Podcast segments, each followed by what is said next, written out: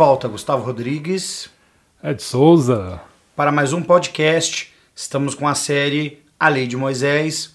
Já temos falado sobre o que é o que não é a Lei de Moisés, falamos sobre o Pentateuco, né? Aliás, minto, não é Pentateuco não, é, é Decálogo. O Pentateuco ficou lá na série Cânone Sagrado, né? Mas é o Decálogo, que são os Dez Mandamentos. É, na última, nosso último encontro, a gente falou sobre algumas leis relativas a rituais de purificação, achei muito interessante aquele papo. Espero que vocês tenham se beneficiado com o conteúdo. E hoje a gente trouxe um pouco a respeito daqueles que eram separados para o Senhor. Tá bom? Então a gente vai falar um pouco sobre os levitas e vamos falar também sobre os nazireus. Ok? Muito bem, vamos começar primeiramente é, falando desse, desse povo aí que são os levitas, né? É, Israel, ou Jacó, doze filhos, Levi era um deles, e Moisés era da tribo de Levi. E o Senhor ordenou que Arão e seus filhos fossem consagrados para o serviço exclusivo do templo. E isso para um sacerdócio perpétuo. Então, daquele momento ali do êxodo em diante, Arão e seus descendentes passariam a servir uh, no tabernáculo ou no templo quando é, essa ocasião chegou. Então eles passaram a ser chamados de levitas, aqueles que eram da tribo de Levi. Que eram da tribo de Levi, não era um pessoal que levitava, né? Isso, não. Eles não levitavam muito, não. Não tinha esse poder, não. Não tinha esse poder. Mas era um povo que às vezes viajava um pouco na, na, na, na nas, nas rebeldias lá no deserto. Mas enfim. Então, é, essa tribo, né? É interessante porque a gente não estuda muito fundo é, como que se dividia as tribos ali no Egito, porque elas entram no Egito e aí elas ficam ali, talvez mantém-se essa tradição de quem que é de qual tribo e enfim. Quando saem do Egito, acredito que Moisés teve um certo trabalho para dividir essas tribos de novo, para descobrir quem que era de qual e colocar cada um, né, como diz o funk dos anos 2000, é, cada um no seu quadrado. Até porque quando o tabernáculo foi erigido, cada tribo, cada três tribos ficava numa, num ponto cardinal, né, de acordo ali com a posição do tabernáculo. E a tribo de Levi tem uma coisa interessante, né? Porque na distribuição de terras ali vocês vão ver que ela não não entrava nessa distribuição. Né? Então, quando, quando você olha o manual do Velho Testamento, principalmente, você vê lá a divisão certinha quando o povo entra na, na terra de Canaã e como é que se dá essa divisão, tá? Então vamos falar um pouco mais sobre esse povo, os levitas, e é, por que, que a gente às vezes tem essa diferenciação do que seria o sacerdócio levítico do sacerdócio aarônico. Então, primeiramente, o povo de Levi foi separado todo, Arão e seus filhos, para o serviço no templo. Porém, porém, entretanto, contudo, Somente os filhos de Arão e seus descendentes eram sacerdotes e da linhagem de Arão, o sumo sacerdote. Os demais levitas exerciam várias funções ali. Mas vamos primeiramente fazer essa discriminação do que, que seja sacerdócio arônico e levítico, porque tem uma leve diferença segundo o Bible Dictionary. Né, Gustavo? Exatamente. Que infelizmente a gente não tem na nossa edição Ainda. em português. Ainda. É a edição Sud da, das escrituras da Bíblia, né? Mas é, é muito interessante, é bem, bem esclarecedor essa parte, né? O verbete sobre o sacerdócio arônico. E eu peguei aqui é, que fala a respeito. E lá fala o seguinte, né? É, geralmente os termos sacerdócio arônico e levídico, eles muitas vezes são usados como sinônimos. Por exemplo, lá em Doutrina e Convênio 107, versículos 1, 6, 10. Mas o, dicionário bíblico fala o seguinte, né? Embora existam algumas diferenças específicas nos ofícios existentes dentro do sacerdócio levídico, por exemplo, o sacerdócio menor foi conferido apenas aos homens da tribo de Levi no entanto, dentro da tribo, apenas Arão e seus filhos podiam ocupar o cargo de sacerdotes. Isso. E ainda E ainda mais do primogênito dos filhos de Arão é, foi escolhido o sumo sacerdote ou o presidente né, dos sacerdotes. Assim Arão e seus filhos, depois dele, tiveram maiores ofícios no sacerdócio levítico do que outros levi levitas. Uhum. Então aqui está bem esclarecido, né? Na tribo de, de Levi, aqueles que eram descendentes de Arão serviam como sacerdotes. E o primogênito da linhagem de Arão, ele era escolhido para ser o sumo sacerdote, Uhum. que era né, o oficial presidente ali no sacerdócio arônico. E aí a gente pergunta, né? E os demais, o que, que eles faziam? Ficavam de boa lá, só olhando, né? Os, o povo, lá, os filhos de Arão lá, trabalhando? Não. Fala o seguinte: os privilégios dos sacerdotes eram maiores do que aqueles que atuavam nos outros ofícios levídicos. E uma distinção entre os dois é evidente quando a estrutura fala deles como os sacerdotes e os levitas. Isso. Isso está, por exemplo, em 1 Reis 8.4. É a parábola do bom samaritano. É, fala, né? Tinha um levita e o sacerdote, os dois passaram de largo. Que, é, aqui fala João 19, Extras 2,70. Os sacerdotes podiam oferecer sacrifícios pelo povo, queimar incenso no altar e ensinar a lei, enquanto os outros levitas eram empregados nas tarefas mais servis, como cuidar da casa, né, do, do, do tabernáculo ali, guardar o óleo nas lâmpadas, transportar a arca da aliança, desmontar, desmontagem e montagem do tabernáculo quando se, né, eles mudavam de local. E as tarefas relacionadas em ajudar os sacerdotes.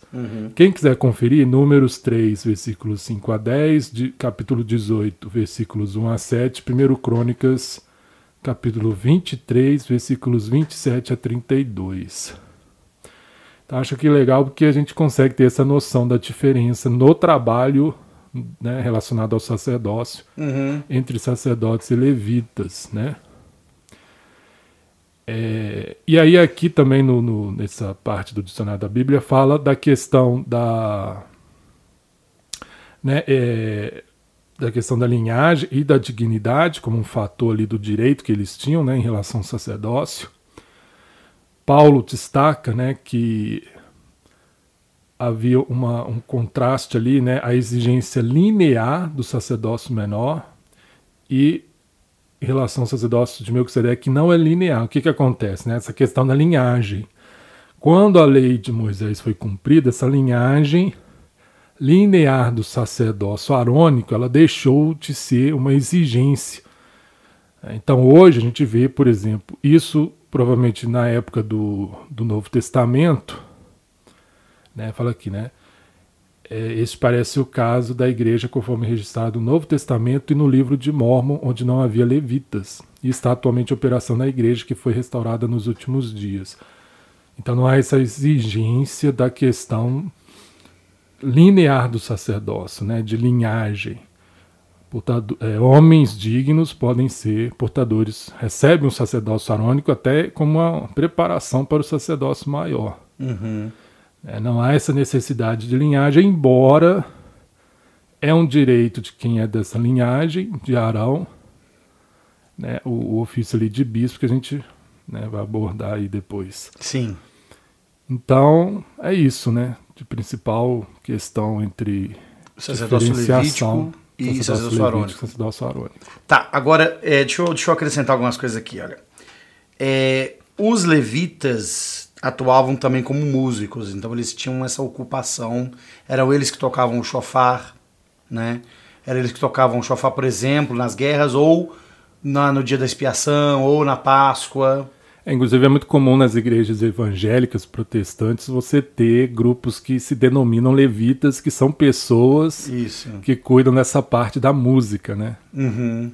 Das congregações deles lá. Sim, sim, sim, isso é comum. Ahn, eles eram então destinados para isso, né? Toda a casa de Levi era, era servia para isso. E nós estamos falando dos homens, né, gente? Porque é, a, a, a sociedade naquela época ainda era uma sociedade bem patriarcal e eh, os homens eram dedicados então para isso, né? Para os serviços templários. Então eles se tornavam essa propriedade do Senhor. E é interessante que eles não eram consagrados, os levitas eles não eram consagrados, eles eram apenas purificados por ofício.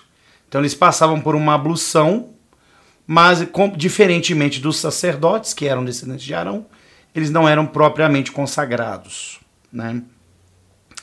A gente já falou que eles não obteram uma terra é, em específico, mas eles podiam habitar, os levitas podiam habitar em, todas as, em todo o território de Israel. E isso acreditava-lhes uma certa, um certo status. Né? Porque é óbvio que você tem um povo totalmente separado para fins templários, é normal que as pessoas né, os tratassem de uma forma diferenciada, é normal que isso fosse objeto de orgulho até por, dos próprios levitas, e, enfim, é, é, isso aí não é descartável, né, porque o ser humano é falho. Mas você falou a respeito de carregar a arca da, da aliança, eu fiquei confuso agora. Porque até onde eu sabia, somente os sacerdotes podiam carregar a arca. Não, não não qualquer levita, porque tem um caso de alguém que toca a arca quando ela né, supostamente vai cair. Se não me engano, era um levita e esse cara morre. Eu não lembro qual, onde está isso na escritura, mas está lá. É curioso, eu também, quando eu li, eu pensei nisso, né? que os sacerdotes carregavam a arca. Não seria é. qualquer levita. Não né? seria qualquer levita, porque que, se você tem os levitas, eles podiam ter acesso ao pátio externo. Ah, os, os, os, sacerdotes, eles podiam ter acesso até o lugar santíssimo. E só o sumo sacerdote até o, até o Santo dos Santos. Então você tem uma gradação aí também, né? É, aqui fala transportar a arca da aliança. Os... Mas é a função dos sacerdotes, fala aqui. Né? Ah, tá. Não era dos levitas, é, Os sacerdotes não. podiam oferecer sacrifícios, queimar isso, incenso, isso. né? Ah, tá. Enquanto outros levitas eram empregados nas tarefas mais de serviço, como cuidar da, da, da casa do tabernáculo, fala da questão do óleo e fala do transporte da arca. A não ser que esse transporte fosse um transporte. Porque a grande questão é que, que o camarada tocou na arca. Ele tocou na quando arca. ela estava caindo. E ao é. tocar, ele morre. Né? É. Talvez Bom, fosse um transporte sem necessariamente tocar na arca. Né? É, o, que, o que acontece? Quando você coloca as varas, tem aquelas varas na arca, o senhor lá em Êxodo ele deixa claro que é para elas ficarem fixas ali. Justamente para a pessoa não tocar a arca diretamente. Para ele tocar nas varas, né? É, mas tudo bem, eu, eu, é uma coisa que a gente também tem que aprender, né? É, que, que qualquer então tinha, o levita podia então carregar a arca da aliança. Na, no que eu tinha entendido de tudo o que eu levantei, apenas os sacerdotes tinham essa função. Mas ok.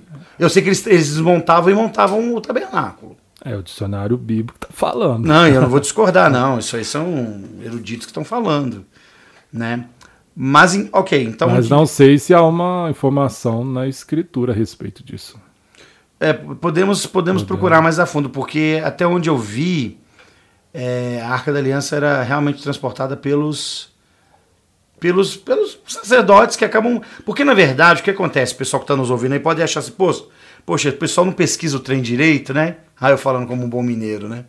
Não, não é isso, pessoal, porque é o seguinte: quando a gente vai estudar, a palavra, às vezes, sacerdote levita aparece junto, né, como sendo um sinônimo e às vezes distintamente. Então, às vezes, fala sacerdotes levitas, né, ou os levitas carregavam a arca. Então fica um pouco confuso. No meu entendimento, eu acreditei até então que somente os sacerdotes tinham esse privilégio. É porque todo sacerdote era um levita. Mas, mas nem, nem, todo, todo levita, levita, era sacerdote. Era um sacerdote, né? Que os sacerdotes eram da linhagem de Arão. Agora, faz sentido os levitas carregarem a arca? Faz pelo fato de que eles eram faziam as tarefas mais servis, né? Por exemplo, eles montavam e montavam o acampamento, eles faziam é, incursões ali no meio do acampamento de Israel para verificar leprosos e acompanhar leprosos e pessoas isoladas até o seu local de destino. Também davam bênçãos ao povo. Enfim, então uh, faz sentido eles, eles carregarem a arca porque era um trabalho puramente braçal mesmo. E a arca tinha, que ter, tinha o seu peso, porque ela era feita de acácia. Ainda tinha as tábuas da lei lá que a gente não sabe o quanto que pesavam, mais um pote de maná e mais a vara de Arão, né? e o propiciatório era feito com dois querubins de ouro batido. Então, isso dava um peso para a arca. Realmente é um trabalho braçal que exigia mesmo um esforço, né? Mas enfim. Mas faz, faz, faz sentido para mim. Faz sentido para mim. Ok? Bom, Gustavo, é... vamos falar então sobre as vestimentas dos levitas, porque a gente vai e dos sacerdotes. Depois a gente fala o que, né, que, simboliza essas vestes aí. Então, qual, qual que era a indumentária que os levitas e sacerdotes podiam usar? Ah, gente, eu esqueci de falar aqui, ó. Eles, os sacerdotes podiam receber também o dízimo do povo e eles recebiam também as ofertas, né? Quando eram as épocas de festa. Inclusive, o Doutrina e Convênios fala que essa é, seria uma responsabilidade do sacerdócio arônico hoje. Uhum, isso. Eles podem, né? Mas acaba que se adotou essa questão de você já entrega ao membro do bispado. É, até pelo número de, de, de, de diáconos e, e portadores do sacerdócio arônico, essa cultura não foi tão difundida, né? Mas é previsto essa possibilidade Sim, aí, né? é autorizado. É, é, um dos deveres, né? Sim, porque é um assunto temporal, né? Falemos então sobre as vestimentas, Gustavo. Vamos lá, começando pelo tipo de tecido que eram as vestes, né? Não era qualquer tecido que eles usavam. Tinha uma especificidade, né? O tecido tinha que ser um tecido específico. E esse tecido era qual? Era o linho, né? Tinha que ser um linho fino. Era um material justamente um pouco mais caro, um pouco mais oneroso, mas por uma razão específica. Era para servir no templo. Então era uma túnica que ia do pescoço até os punhos e dali até os tornozelos. Era então, roupa de baixo, né? É, era roupa de baixo ali. E eles usavam um cinto, né? A escritura fala um cinto. E, e, e é engraçado que tem, tem, tem lugares que, que coloca que é um de cor vermelha, tem outros que colocam que é de cor branca. E somado a esse indumentário ainda tinha o éfode, né? Eles usavam uma espécie de barrete na cabeça. Agora, o sacerdote mesmo usava, era como se fosse tipo um turbante, né? Isso. De faixa assim enrolado, um gorro. E o do sumo sacerdote era mais elaborado. É, mas os, levitas também usavam algum tipo de, de coisa na cabeça. Os levitas. Então, sacerdotes e levitas, eu acho que a diferença deles ali era alguma coisa que eles usavam. Não sei se era a cor do cinto. Mas era, era uma coisa que dava uma diferença para eles ali, não era exatamente igual, até para o povo mesmo também diferenciar, né? E você quer falar alguma coisa? Ah, e eram brancas, né? As vestes dos levitas e dos sacerdotes eram brancas, simbolizando, evidentemente, pureza. Certo? Certo. Falemos então agora da roupa do sumo sacerdote sacerdote, o sumo sacerdote, ele usava oito peças de roupa, sendo quatro que eram as mesmas do sacerdote e mais quatro que eram específicas para ele, né, ali no ofício dele. A primeira era uma túnica azul, sem mangas e sem costura, e na parte inferior deste manto azul era tornado por cintos, sinos, perdão, sinos dourados e borlas em forma de romã feitas de lã, da cor azul, púrpura e escarlata. E tem um porquê dessa cor, vou comentar. Então, nesse manto, é, esses cintos eles tinham um propósito de, quando o sumo sacerdote andava, eles soavam, né? E as pessoas sabiam, até uma certa distância, ó, o sumo sacerdote está aí. Né? E esse sumo sacerdote, ele representava o próprio Senhor, era uma representação, como Paulo explica bem lá no livro de Hebreus, do Salvador. Era um, uma tipologia de Cristo. Então, é, a presença dele era importante, que as pessoas soubessem que elas estavam na presença daquele que era o representante do Senhor. E né, o presidente ali do sacerdócio. Uhum. É, essa romã, a romã, ela tem uma simbologia de fecundidade, porque a romã é uma fruta que dá muitas sementes. E aí é uma também, né, como o sumo sacerdote é um tipo do Salvador, é por meio de Cristo, da expiação, que nós nos tornamos, como fala lá em Mosias, filhos e filhas de Cristo. Né? Nós nascemos por meio da expiação e nos tornamos filhos do Salvador. Então tem uma relação aí interessante. É... Havia também é, o ephod, né? Que era um colete ou avental ricamente bordado, ele tinha duas pedras de ônix gravadas nos ombros, né? e sobre essas pedras estavam os nomes gravados das doze tribos de Israel, seis de um lado, seis do outro. E aí, se a gente pensar, e isso eu acho lindo, né? Nesse simbolismo, quando a gente pensa que o sumo sacerdote representava Cristo, e pensar que os, os nomes das tribos estavam sobre os ombros, né, na pedra de ônix da, do Evot do sumo sacerdote, isso traz um simbolismo de Cristo carregando Israel. Cristo é aquele que carrega o, né, o povo do convênio. Então, quem quiser conferir lá, Isaías 53, 4, né, fala que Cristo tomou sobre si as nossas dores, as nossas enfermidades. É, Alma 7,12 né, fala que ele tomou sobre si a morte, que ele tomou sobre si as enfermidades, para que se lhe encham de misericórdia as entranhas segundo a carne, para que saiba segundo a carne como socorrer seu povo de acordo com suas enfermidades. Então, é um lembrete que, que, de que Cristo toma sobre si os nossos fardos, nossos pecados, nossas dores, enfermidades, e Ele sabe como nos socorrer. Então, uhum né? Não é uma roupa arcaica lá do, de milênios atrás, que não tem nada a ver conosco. Ela traz esse simbolismo. Né? É, o peitoral ele tinha dois bolsos, né? ele era dobrado de forma a formar dois bolsos para guardar o urim tumi. Eram duas pedras né? que eles guardavam ali o sumo sacerdote no bolso. E o tecido do éfode, do peitoral, eles eram feitos com fios entrelaçados de das cores é, dourado, né, ouro, é, lã azul, púrpura, escarlata e ninho branco. E aí tem um significado, né, que é visto aí por muitos é, comentaristas, que a cor ouro lembra a divindade de Cristo, já que o sumo sacerdote é um tipo né, do Salvador. O azul, que é a cor do céu, lembra que Cristo vem do céu, né? É, o símbolo daquilo que é celestial. A cor púrpura era uma cor muito difícil naquela época de se conseguir uma cor com essa coloração. Uhum. Então ela era usada somente por pessoas nobres ou da realeza, por reis, né? E uhum. Cristo é o rei dos reis. Tanto que os romanos, como uma forma de deboche, eles colocam um manto púrpura, né, roxo, Isso. sobre Cristo, né, para zombar ele como sendo o rei dos judeus. O vermelho lembra o sangue, a mortalidade, né? Cristo ele vem e ele experimenta a mortalidade, inclusive para poder ser o nosso Salvador, espiar os nossos pecados. E a cor branca lembra a pureza e a retidão.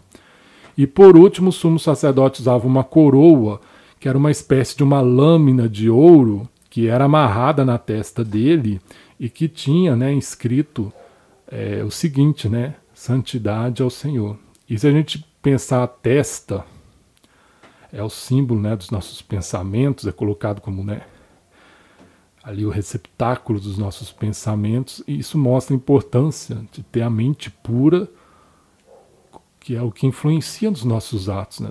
Assim, assim como o homem pensa, assim ele, ele é. Assim ele é, né? Fala na própria escritura. Então, a roupa do sumo sacerdote é riquíssima em simbolismos belos né, e que apontam e indicam para o Salvador. Assim como os sacrifícios, o sumo sacerdote estava ali também para dar esse simbolismo, né, apontar para Cristo. Então a gente tem os levitas, os sacerdotes e o sumo sacerdote, cada um com uma indumentária distinta, né, por o povo justamente diferenciar. E aquele que tinha, de fato, a, a roupa mais distinta de todas era do sumo sacerdote que num dado momento da história de Israel passa também a exercer uma função política, né? Não só, não só religiosa, mas também de juiz. É o caso, por exemplo, de Eli. Né? A gente está vendo agora uma produção dessa na Record e retrata um pouco disso lá. Entender o significado dessas roupas sacerdotais da época da antiga Israel pode ser muito interessante também para quem quer entender melhor a roupa do sacerdócio usada no templo. Sim. Né? Principalmente o caso dos homens. É muito produtivo aí. Fica a dica. É, não é uma leitura que se, se desperdiça, não. Ela é bem útil, né? É, e a gente está falando de, de Levítico, de Números, de também de Êxodo. É, essa parte dos sacerdotes mesmo está lá em Números 18. Quem quiser depois pode ler lá e ver os privilégios dos, dos sacerdotes, dos levitas. É claro que a veste hoje dos, dos sacerdotes ela tem diferenças, mas também remete. Tem, é, remete. Dá para tem coisas aí que dá para associar. É, e é belo. Quando você entende esse simbolismo, passa tudo a fazer mais sentido, né? É, e não é uma roupa, tanto no passado como hoje, a roupa do sacerdócio, do templo, ela não é uma roupa que alguém inventou um estilista, né? Não é o Senhor dando uma de estilista para, ó, vou deixar o povo de Israel fashion. Não, é, cada coisa tem um simbolismo ali. E o Senhor está ensinando, isso é maravilhoso, né? Porque no templo tudo ali serve como ensino, até a roupa que a gente utiliza, ela está ensinando, ela está falando sem palavras, mas ela está ensinando verdades a respeito de Cristo, a respeito né, do Evangelho, do Reino.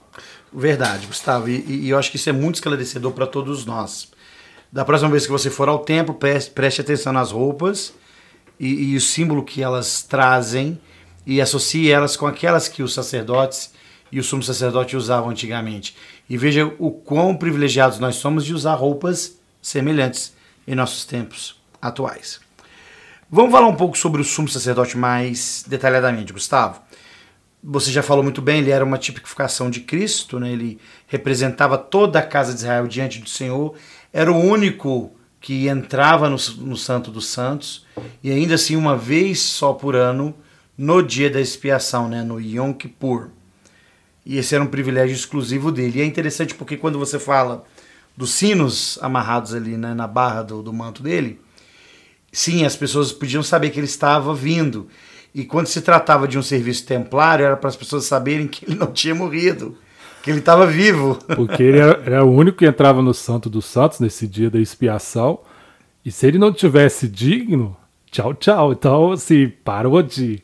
Tá muito tempo lá e os sinos não. não era, era sinal que foi-se um sumo sacerdote, vamos precisar de outro. É, e, e, e, sem contar que o homem, né, que exercia a função de sumo sacerdote, fazia-o até o fim da vida. Então, às vezes, era um senhor bem idosinho mesmo que entrava. E tinha até uma questão de uma cordinha amarrada também no tornozelo, para quando ele entrasse, para também, se fosse o caso, puxar ele de lá, né? para a pessoa também não ter que entrar. Porque não podia entrar. Não podia entrar. E é interessante essa questão de entrar, né, no sumo eh, no Santo dos Santos, só o sumo sacerdote, uma vez por ano, que era o dia da expiação, né, era um feriado ali. Porque no início o Senhor queria que isso fosse para todo o povo. Uhum. Ele queria que todo o povo pudesse entrar na presença dele. O Santo dos Santos, onde ficava a arca, que simbolizava o trono de Deus, era o símbolo da presença de Deus, da presença de Jeová ali, Deus de Israel. Só que né, a gente for lá quando Moisés vai receber a lei, a gente vê que o povo foi, cansou de esperar Moisés, fez o, fizeram um bezerro e começaram a adorar aquele bezerro eles deixaram claro que eles eram um povo obstinado, um povo que não estava preparado, e aí o Senhor dá uma lei menor, que é o segundo conjunto de placas. É, a princípio o Senhor ia dar a lei maior, ia dar a eles o sacerdócio maior, de Melquisedeque. Como eles não estavam preparados, o Senhor dá uma lei menor, um sacerdócio menor e preparatório, né? e a lei como o evangelho preparatório, que nós já falamos anteriormente, e nesse caso, ele coloca a figura do sumo sacerdote como aquele que vai entrar lá no Santo dos Santos, na presença do Senhor, e vai é, interceder. Interceder, vai ser o mediador para o povo, ele vai representar o povo. E no dia da expiação era isso, ele fazia expiação por ele e pelo povo. Ele orava, rogava ao Senhor pelo povo. Então ele se torna também uma figura interessante, né? Ele é tanto mediador no sentido que ele representa Cristo, mas no dia da expiação ele também ele representa o povo, uhum. né? Assim como o Salvador, né? Tomou sobre si os nossos pecados, né? ele cumpriu algo no nosso lugar. E, e querendo ou não, Gustavo, a expiação que Cristo realizou valeu para ele também. Ele precisou operar a própria salvação dele. Então faz sentido isso que você falou. Então você tem os levitas adentrando no pátio externo, eles ajudavam os sacerdotes com sacrifícios e tudo aquilo. Os sacerdotes adentrando o lugar santíssimo, podendo acender o menorá, trocando os pães da preposição, acendendo, mantendo o incenso ali, o tempo todo aceso. E somente o sacerdote entrando no Santo dos Santos. Então você tem realmente uma gradação muito interessante. E eu já vi pessoas de fora da igreja, da igreja que têm um certo conhecimento sobre essa questão questionar porque vocês é, no templo de vocês todos entram né, entram lá e faz tudo, sendo que no, né, antigamente era só o sumo sacerdote que podia entrar no Santo dos Santos, só os sacerdotes podiam oficiar no templo, mas é essa questão, né? O Senhor colocou o sumo sacerdote e os sacerdotes para representar o povo naquela época, porque ele deu uma lei menor, um sacerdócio menor, porque aquele povo não estava preparado. Hoje nós temos a lei maior, o sacerdócio maior, e certamente isso nos traz responsabilidades maiores, porque o Senhor permite que todo membro digno ali, né, depois de um ano de preparação, possa entrar no templo e, se estiver preparado, possa ali fazer a sua iniciatória, né, seus receber a sua investidura, né? e ter um privilégio que no passado foi dado somente ao sumo sacerdote uma vez por ano, né? de entrar no lugar mais santo, santo dos santos, e fazer a expiação. E no templo hoje nós entramos na sala celestial, simbolizando ali a entrada na presença de Deus. Muito bacana, não é? Então não é uma coisa, ah, isso é tudo coisa do passado. Não, tem, um, tem uma ligação com os nossos dias. Né? No templo, né, no passado, os, os, sacerdotes, como você falou, eles eram consagrados, eles eram ungidos, lavados e vestidos com essa veste especial para oficiar no templo. E hoje, todo membro digno que vai e, e é investido no templo, ele também ele é preparado. Por quê? Para ser um, um sacerdote e as mulheres sacerdotisas do, do Senhor. Para ministrar toda Israel para toda a eternidade. Né? Apocalipse fala isso, né? O Senhor nos fez, né? É, somos, é, nos fez sacerdotes, reis e sacerdotes, para reinar na terra. Então, nós somos preparados para isso. Então não é uma coisa, ah, isso era coisa lá do povo, lá da, do, dos filhos de Arão. Não, nós, nós estamos fazendo isso hoje. Né? Não mudou. O Senhor está tá nos dando os mesmos privilégios ali, agora regido sobre o sacerdócio maior. Perfeito. Agora vamos falar de uma questão interessante, porque é o seguinte: o sumo sacerdote, segundo o Bible Dictionary naquela época, representaria o que o bispo é hoje. Né? Vocês sabem que o bispo é o presidente do sacerdócio arônico, mas ele é um sumo sacerdote porque ele preside as coisas espirituais da, da igreja também, em nível de ala, né? além de, de presidir sobre as coisas, sobre assuntos temporais. Então, por isso que ele tem tanto o, o, o ofício de bispo quanto o, sacerdo, o ofício de. Ele tem tanto o ofício de bispo como, quanto o ofício de sumo sacerdote. E em Doutrina e Convênio, seção 68, 16, fala a respeito de um descendente literal de Arão assumindo o bispado.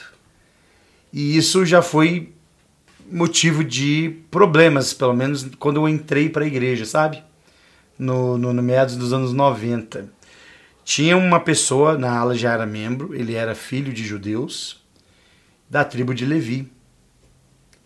E ele, ao descobrir isso, ele, ele impôs essa, essa exigência para a presidência da estaca local de que ele era descendente de Arão e que, portanto, ele era por direito, o novo bispo daquela unidade.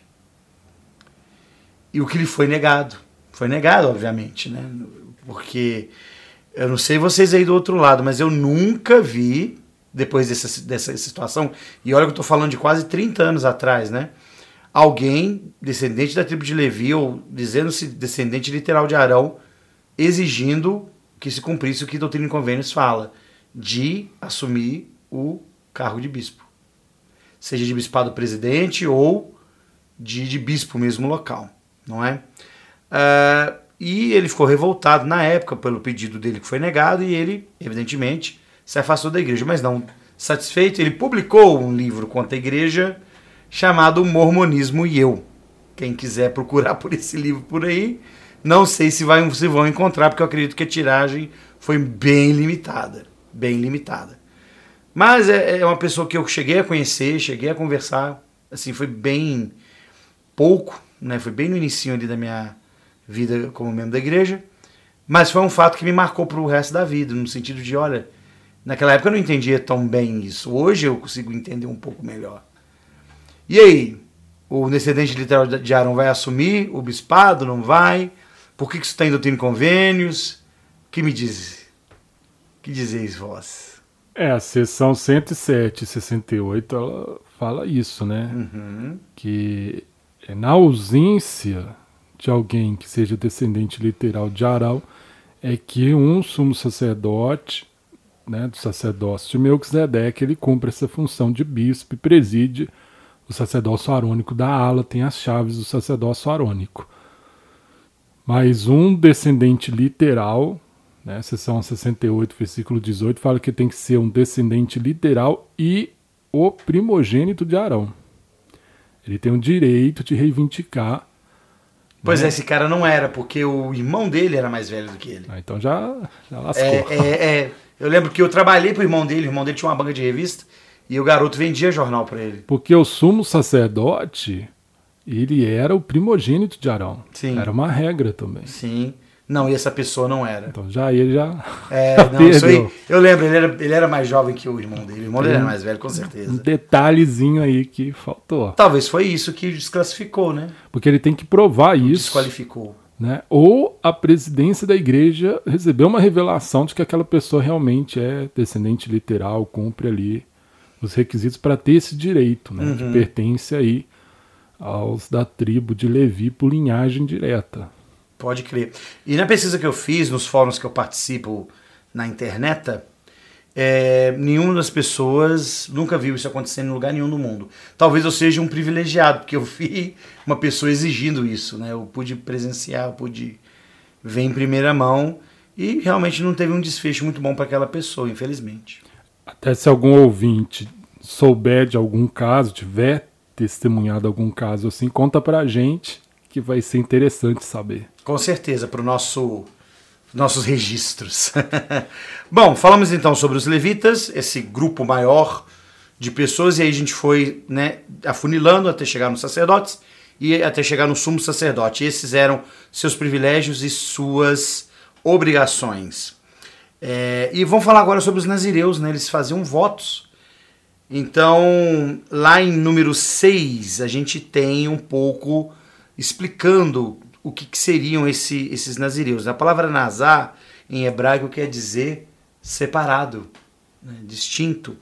Então, o nazireu era aquele que era consagrado exclusivamente para o Senhor.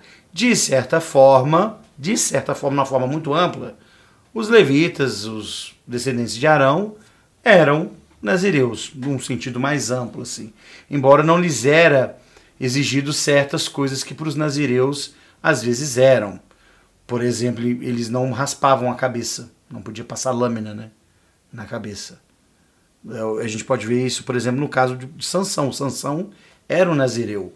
Tanto que quando lhe cortam os cabelos, não é que a, a força dele estava nos cabelos, era o convênio que ele deixou quebrar por causa de Dalila, não é?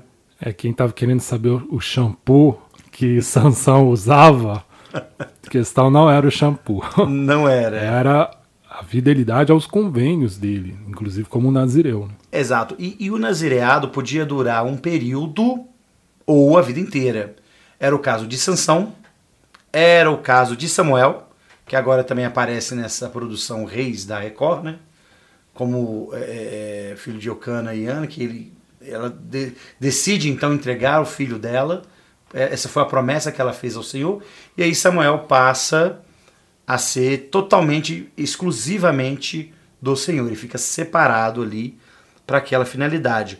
João Batista, há alguns eruditos que consideram-no um, um, um, nazireu, até porque é, tá, talvez um pouco por causa da dieta dele.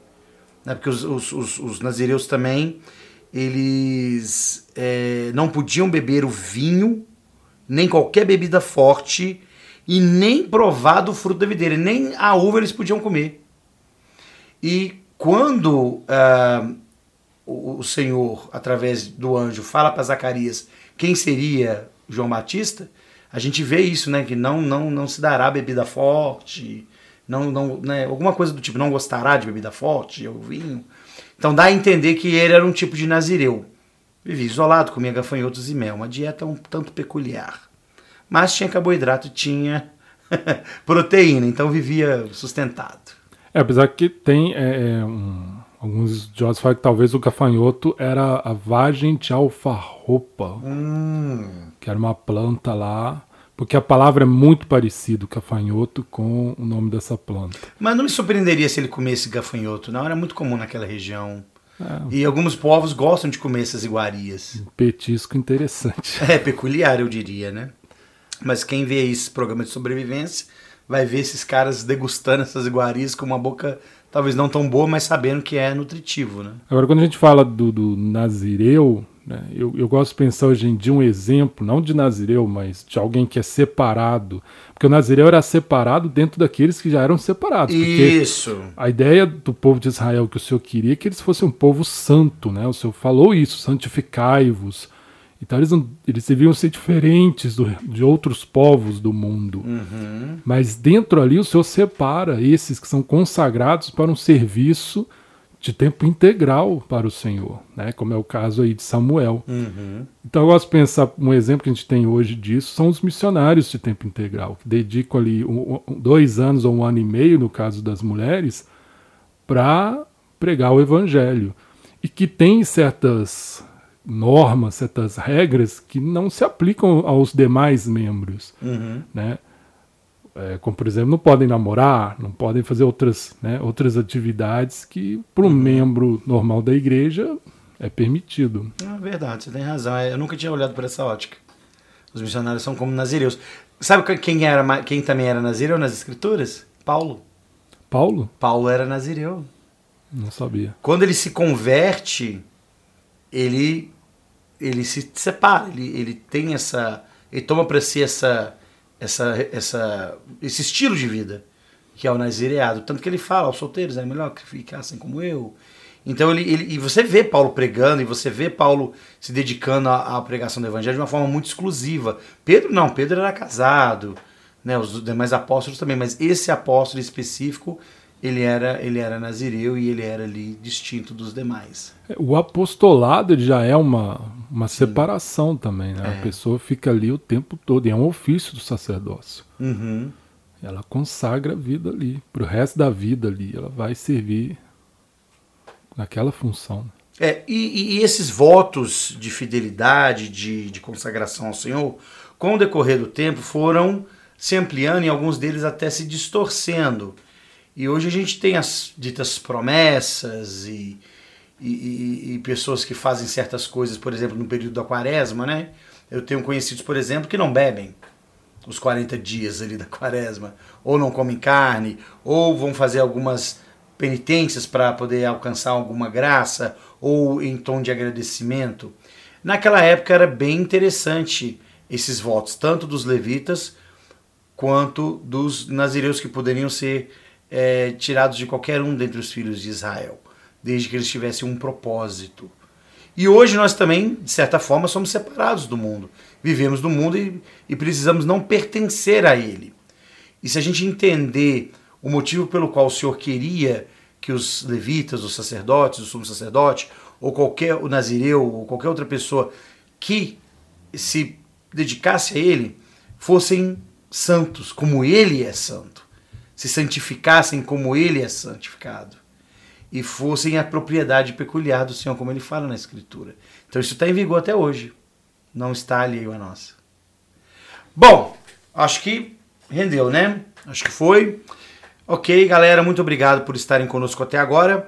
Falamos hoje sobre esses, essas duas qualidades de, de povos aí, né? os nazireus e os, os levitas, como sendo povos distintos dentre os, os filhos de Israel. E esperamos ter trazido informações interessantes para o seu estudo pessoal e também para a sua meditação e para o seu estudo também do Vem Segue-me, que vai cair esse assunto em breve. Né? E muito obrigado mais uma vez. Eu sou o Ed Souza, obrigado Gustavo, mais uma vez pela parceria. E nos aguardem, voltaremos com mais coisas interessantes a respeito da lei de Moisés. Eu garanto que os próximos capítulos vão deixar vocês muito, muito curiosos, porque são assuntos bem, bem interessantes. Um abraço a todos. Obrigado, Ed. Muito bom estudar a respeito do sacerdócio nessa época né, do, da antiga Israel e, e ver as, as referências, né, os paralelos com, com a gente hoje, o sacerdócio na igreja. Pessoal, muito obrigado também a vocês, né, a você, ouvinte, que está aí conosco, acompanhou este episódio e vem coisa muito boa aí. Né, vamos ainda falar sobre sacrifícios e, e tantos assuntos. Então fica conosco, aguardamos vocês na próxima também. Obrigado, tchau, valeu!